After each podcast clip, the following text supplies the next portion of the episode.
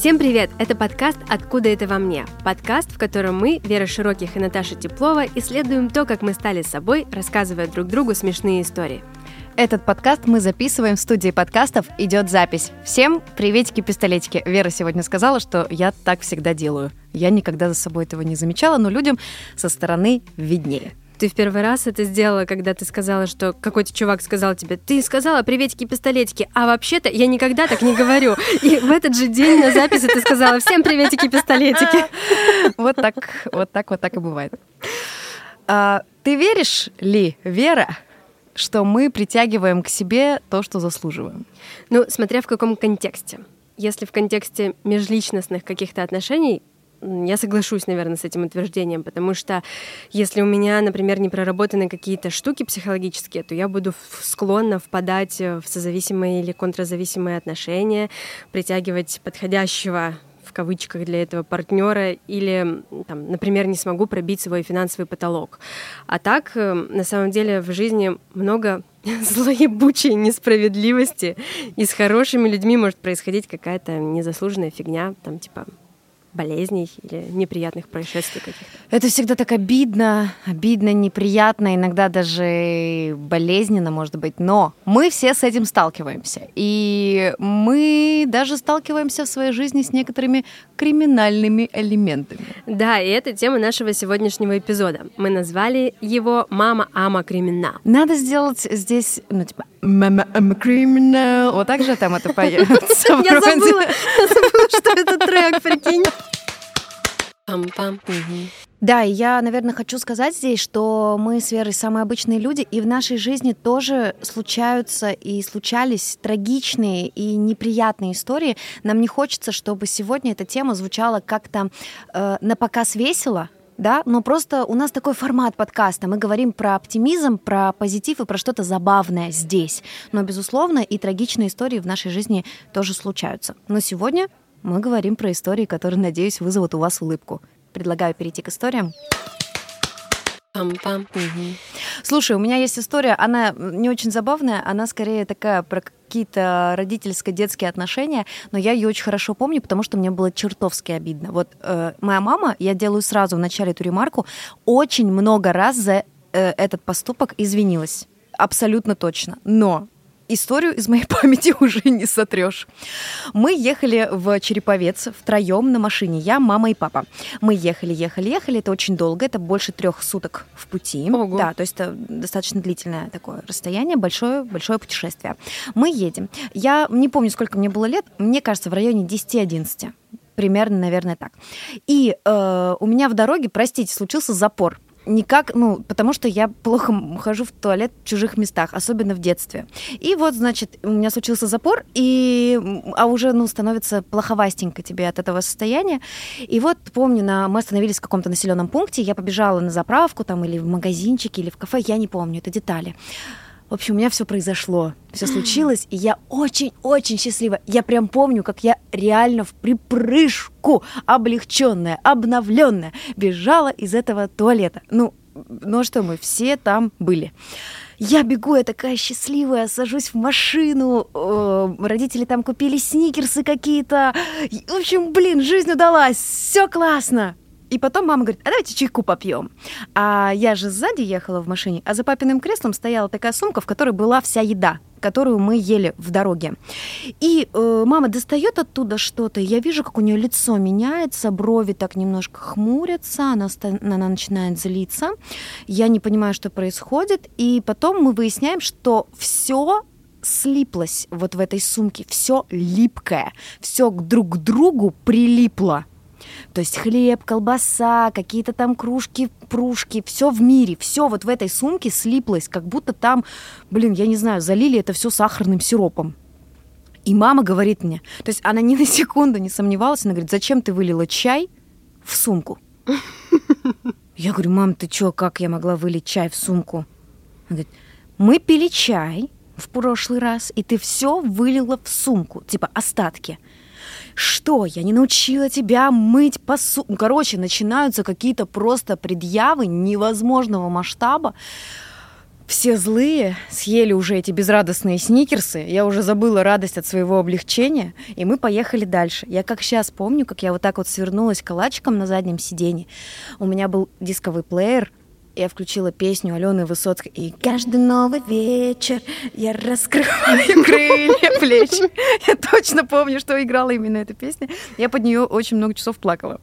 Ну, тихонечко так плакала, чтобы не, еще сильнее не злить родителей. И, ну, то есть мне остаток дороги припоминали вот этот абсолютно тупой поступок. Я, ну, вы же понимаете, что я этого не делала, естественно. Ну, что это за бред, вылить остатки чая? Мне же все-таки не пять было лет и не три. Мы приезжаем к бабуле, уже в Череповец, э, туда мы и направлялись, уже все, снова мы дружная, мирная семья. Мама раскладывает остатки продуктов, которые остались, и спрашивает у моего папы, Теплов, а где мармелад? Говорит, я не знаю. Говорит, ты его ел? Говорит, нет. Говорит, я не ела. Меня зовут. Говорит, Наташа, ты ела мармелад? Я говорю, нет, я не ем мармелад. И тут до всех доходит, что когда у нас была большая остановка, мармелад лежал сверху, и он просто растаял и растекся по всей сумке. Mm-hmm. А ты уже выхватила за этот мармелад? А я уже выхватила за него. То есть я взяла удар за мармелад на себя. Э, вот это, наверное, таким больше родителям, да, сейчас. Э, блин, реально подумайте критично. Вот правда ваш ребенок мог сделать какую-то дичь, и стоит его за это отругать? Или, может быть, надо подключить сторонние внешние факторы? А, кстати, насчет запоров. У меня нет истории про запор, но один проктолог недавно рассказал мне о том, что нельзя, даже если у тебя запор... Подожди, подожди. Ты сейчас это сказала так, как будто, ну вот я сижу, мой обычный вторник э, в обществе проктологов, я не говорила.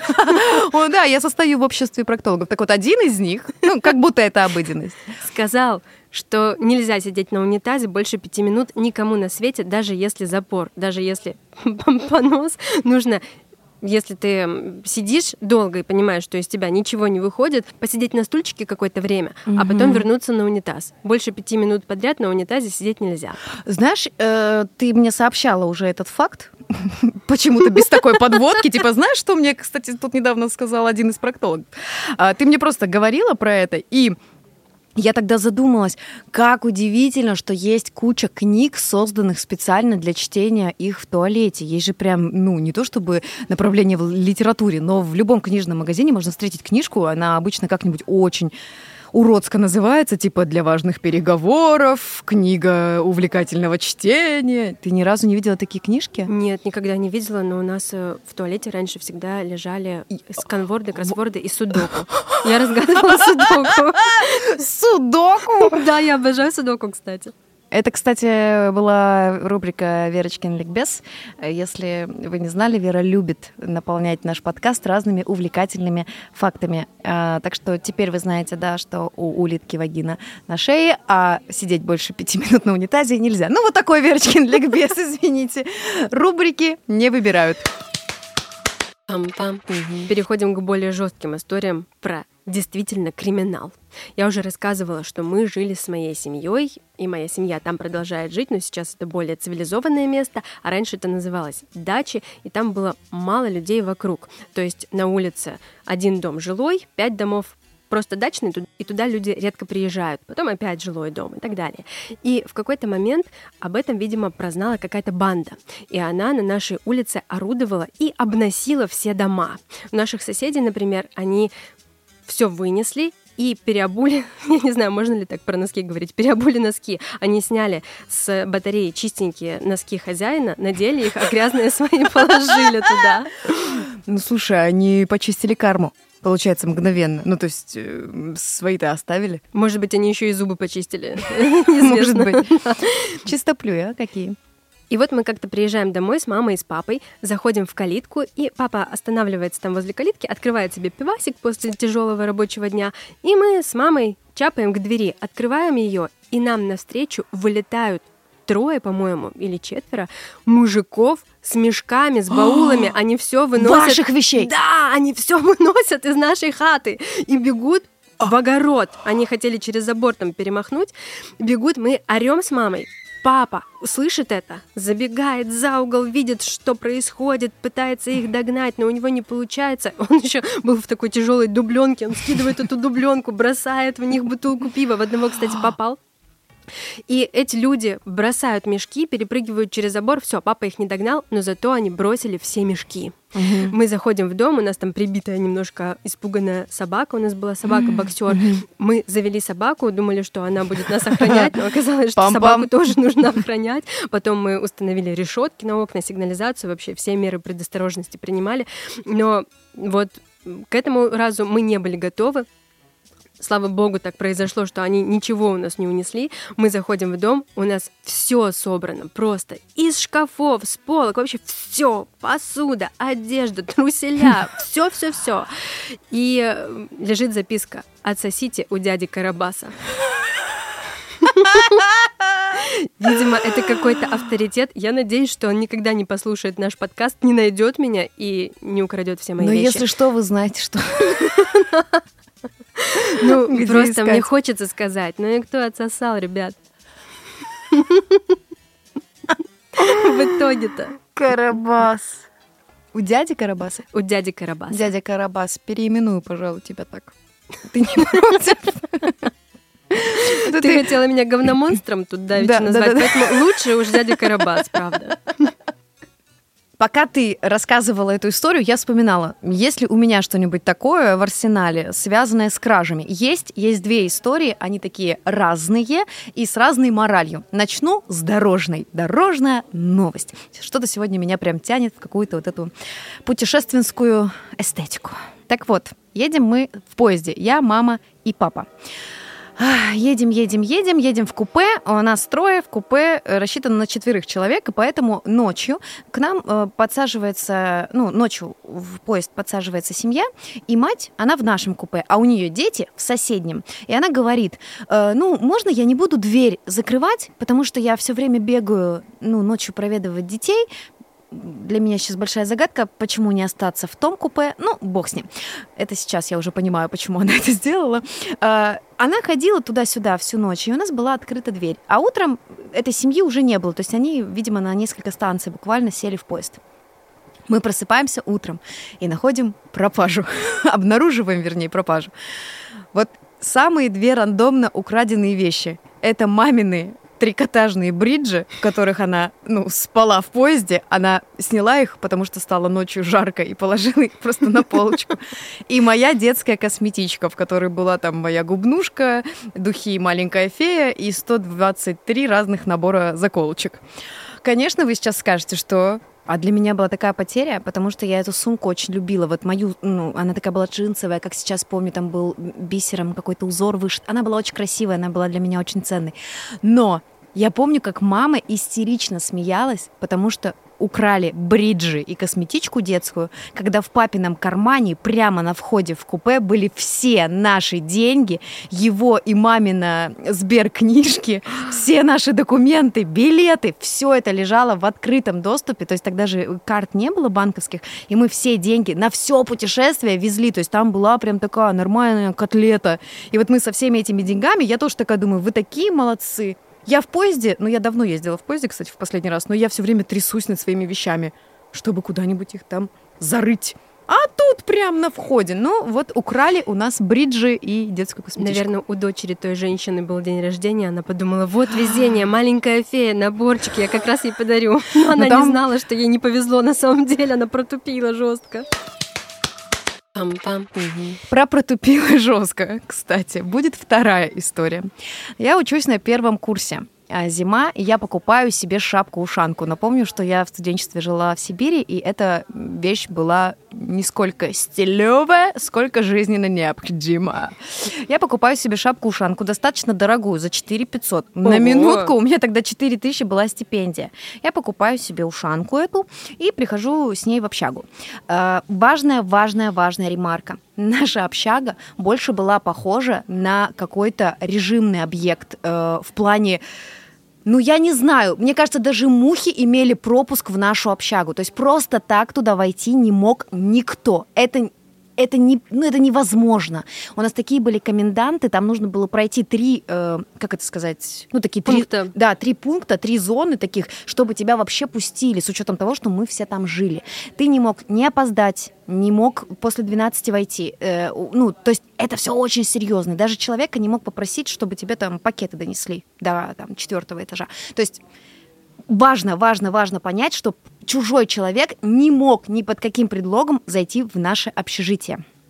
Я покупаю эту ушанку, радостная счастливая, в ней какое-то время хожу, и потом в один прекрасный момент я ее теряю. Все, нет, и ты э, понимаешь, что особо э, спрятаться ей тоже некуда, потому что, ну, это комната в общаге. Ну, сколько она там, этих квадратных метров. Мы с соседками перерыли абсолютно все. Ну, вот просто мы перерыли каждый уголочек. Нет этой шапки. Я не знаю, что тогда во мне взыграло, но я решила написать заявление на пропажу шапки-ушанки. Приехали полицейские. Они снимали отпечатки с нашей двери в общаге. Мы, внимание, проводили следственный эксперимент. Прям пришли два мужика и на меня на полном серьезе спрашивают, при каких условиях был потеряна, там украдена шапка. Я говорю, я взяла кастрюлю и крышку. Покажите, как вы их держали в руке. Я говорю, вот так.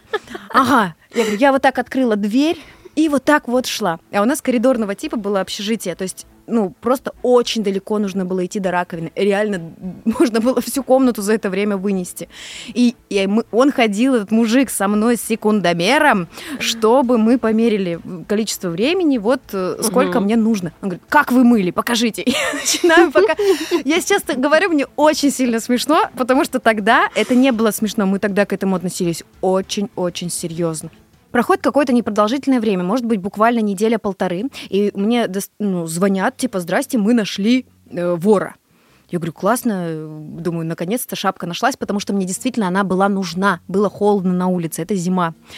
Приходят э, эти полицейские с этим человеком, и мы понимаем, что этот человек ни под каким предлогом не мог попасть в наше общежитие, что это полная липа, потому что этот человек на человека-то был мало похож, он еле стоял на ногах, он был полужив, полумертв. Он был в шапке. Он в моей, представляешь, сразу заходит такой, а на варей шапка горит, он ее поджигает, и, и просто самое яркое событие второго общежития педагогического университета. Короче, да, приходит этот человек, и он так убедительно начинает рассказывать, где лежала шапка, как она выглядит, как он ее вытащил, э, что он видел меня, как я уходила вот мыть эту ну, кастрюлю, ну, как они его он, подготовили да, хорошо. он все знал, он все знал. Если бы у меня ну, вообще отсутствовало критическое мышление, в этом можно было даже поверить мы так немножко все с девчонками, с моими соседками поджались от этой истории, потому что все равно неприятно. То есть полицейские, какие-то вот эти, ну... Человек э, сгорел, опять же. Человек сгорел в твоей же шапке, собака такая. Ну, то есть, ребят, про пожар шутка. А, значит, все, уходит он, я подписываю какие-то бумажки, проходит полгода. Это, то есть, была зима, проходит полгода, летом мы заканчиваем первый курс, и я собираюсь съезжать с общаги.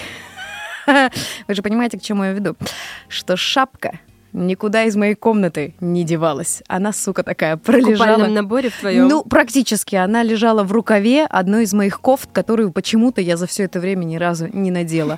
Другой вопрос, зачем я ее туда засунула? Ну, может быть, я как-то, знаешь, убираешься иногда и что-то куда-то всовываешь. Да, но я ведь купила себе другую и у меня было две абсолютно одинаковых шапки. Абсолютно одинаковых. Но зато я все э, четыре года, пока жила в Томске, я ходила в этих шапках. Пам-пам. Угу. А у меня есть история про вымогательство. Я была в Париже. Одна я поехала в это путешествие, и вот я приехала на Монмартр. Там много туристов и много чернокожих парней, которые продают всякое. Водичку, э, фенечки из бисера. Все-все-все они продают. И как-то ко мне подходит чернокожий парень. Парень чернокожий. Подходит и начинает со мной говорить по-английски. Я его слабо понимаю, потому что он говорит с каким-то акцентом, а я и так по-английски не особо. И он хватает меня за руку и начинает мне рассказывать о том, что скоро у меня появится парень из Кении, он сейчас мне это устроит. И вот он одной рукой держит меня очень крепко за руку, а второй одной рукой начинает вязать на мне фенечку из ниток. Такую трехцветную. Прикинь, он тремя разными нитками вот так одной рукой управлял. Я не знаю, как это возможно. Повезло же его девушке. Очень ловкий, да, ловкие пальцы. Он сплел на мне эту фенечку, завязал ее и продолжает держать меня за руку. И говорит, давай мне деньги. Я не помню уже... На как... чисто русском причем, да? Деньги давай. Все. Я не помню, какую сумму он требовал. Я говорю, а я считаю в голове, что если я ему... Это был последний мой день путешествия, я уже потратила все, и мне оставалось только на поезд до аэропорта. Я договорилась с ним на скачуху. Он сделал мне скидку, я ему дала денег, и он меня отпустил. Вот такой хороший продажник. Пам-пам. Угу. У меня тоже есть история э, про э, мошенничество, но стоит сказать, что я здесь сама, конечно, такая, просто лоханка полная. Кстати, а знаешь что? Однажды моя свекровь в общении со мной я что-то как-то высунула язык, а она сказала, вот это у тебя лоханка. А я так привыкла, что у нас лоханками называют, ну, лох женского рода. То есть меня все время брат так называл, вот ты, Наташа, лоханка. И я даже звонила моей маме и моему брату, пока мы сидели на ужине, чтобы они подтвердили, что лоханка — это оскорбление. Вот, а выяснилось, что лоханка — это какой-то ковш или миска, ну, посуда, короче, ну, одним виду, словом. у тебя просто язык такой как формы лопатка, большой. да. Угу. Но я запомнила. Опасно. Так вот, про то, какая я лоханка. Пока я училась в университете, я все время искала возможности подзаработать. Ну, то есть найти себе какую-то подработку. И вот однажды я на специальном сайте-агрегаторе нашла, значит, такую... Ну, вы только, пожалуйста, не смейтесь так громко. Я знаю, что мы уже и так обнажились в этом подкасте, что, ну, прям признаемся вам в каких-то таких сакральных глупостях. Но однажды я увидела объявление «Сборщик ручек». Не тех ручек, вот, которые у нас крепятся к плечам, дай бог, а вот ручек, которые шариковые. И там была какая-то просто, ну, невероятно классная зарплата. То есть понятно, что там надо было их очень много закручивать, но я такая прикинула, думаю, ну, тысяча ручек в день, ну, окей, да, я смогу. И там нужно было, значит, заполнить анкету, причем такую подробную, я ее заполнила. И в конце написано, что для того, чтобы мы увидели ваше резюме, нужно его, ну, то есть, типа, на платную платформу разместить и перевести там какое-то количество денег на карту. Ну, вот я перевела, и понимаете же, что на этом все закончилось. Но я такая реально лохушка и лоханка, что я очень много месяцев писала и на почту Типа, здравствуйте, а я все еще жду ответ. То есть далеко не сразу я поняла, что это полная разводня, и, ну, что на самом деле никакого сборщика ручек нет. Лет-то тебе сколько было? 18-19? Ну, 19-20. А, и, кстати, это, сейчас вспомнила еще одну замечательную историю, но это вообще не, не про это, поэтому не буду рассказывать. Спасибо. Заинтриговала. Пам-пам. Я финансово грамотный уже человек, я финансист по образованию с красным дипломом, я работала финансистом много лет, и при этом я попалась месяц назад где-то, я продавала пиджак на Юле, и меня попросили скинуть данные карточки, ну, короче, там схему мне объяснили, мне она показалась достаточно такой логичной. И почему-то нужно было там ввести трехзначный код, и почему-то я его ввела. Меня сняли треху Продала, да, пиджак, получается? Да, два раза. У меня есть еще одна история про мошенников. Я уже давно не беру трубку с незнакомых номеров. И если вдруг беру, то я сразу вычисляю, что мне звонят мошенники. Mm-hmm. я с ними долго не разговариваю. Я слышу, что человек представляется, предположим, Валерьяном Михайловичем, это сразу для меня маркер, что он мошенник. Блин, кто из банка звонит, представляясь по имени и отчеству, Почему вообще? Здорово, я Валерьян Михайлович. Это звучит просто как... Вот если я однажды решу свернуть в шансон, знаете, что за псевдонимом Валерьян Михайлович, а я могу быть Валерьяна Михайловна. Да, Валерьяна Михайловна. Знаете, знаете, знаете, ребята, это буду я. Звучит очень хорошо для шансонье. Спасибо. И в один из дней мне было скучно, и мне позвонил какой-то прекрасный, хороший человек-мошенник. Угу. Я взяла трубку, поняла, что он мошенник, и решила с ним поговорить, потому что мне было скучно. Он мне рассказывает о том, что у меня проблема. Сейчас, прямо в эту секунду, кто-то собирается снять все мои деньги с карты, которых у меня там 500 рублей, наверное, на карте. Я говорю, боже, а как же, что же делать, как же быть? Он мне рассказывает, там, э, план мы составляем вместе с ним. И тут я начинаю гиперболизировать все свои эмоции, и я говорю, а что же теперь делать? Господи! А как же я яй. теперь буду? И он понимает, что я начинаю его стебать и говорит мне, ну не знаю, что делать. Можешь хуй мне отсосать. И тут мы понимаем, что на связи дядя Карабас и его э, член. У меня есть история, она опять же связана с поездом, с криминалом, с милицейскими патрулями и с моей мамой. Вот основные фигуранты всех моих историй присутствуют в одной. Бинго! Э, Кодовое название этой истории «Щелкунчик». Мы уезжали от бабули. Вера только что сделала свой фирменный жест. Жаль, у нас не видеоподкаст. А, Мы с мамой уезжали из Казахстана от бабушки. И э, у нас была такая большая-большая-большая китайская сумка. Я думаю, что сейчас все себе ее очень ярко представили. И мы уже прям выходим, вот мы уже прям выходим через порог, и бабушка вспоминает, что она собрала для нас огромный пакет грецких орехов, и его уже никуда не засунуть. Ну, потому что все, уже сумка набита полностью. И она говорит, ну, Тань, это моя мама, говорит, давай я тебе рассыплю их по сумке. Она рвет пакет и все эти орешки, пустое пространство в сумке заполняют. Мы выезжаем из Казахстана в Россию. Ночью мы пересекаем границу. В вагон заходят пограничники с собаками в форме и очень целенаправленно идут к нам. Конкретно идут к нам. Они будут маму, потом мама будет меня и просят достать наши вещи. Мы одну сумку показали, вторую сумку показали, и вот мы открываем заветную китайскую сумку с рассыпанными орехами. Мы сразу увидели, как говорит мне моя мама, вспоминая эту историю, огонек в глазах пограничников. Мне кажется, они даже увидели, как у них уже новая звездочка на погонах появится за это жирное дельце. Они, потирая ручки, видят эти грецкие орехи и действительно начинают, ну, блин, почти ликовать. И начинают с чувством удовлетворения доставать каждый орех и раскалывать его. Если так на это явление посмотреть, то кажется, что это какой-то сюр, да, но мы понимаем, что они искали наркотики а, внутри этих орехов. Их было очень много орехов в этой сумке.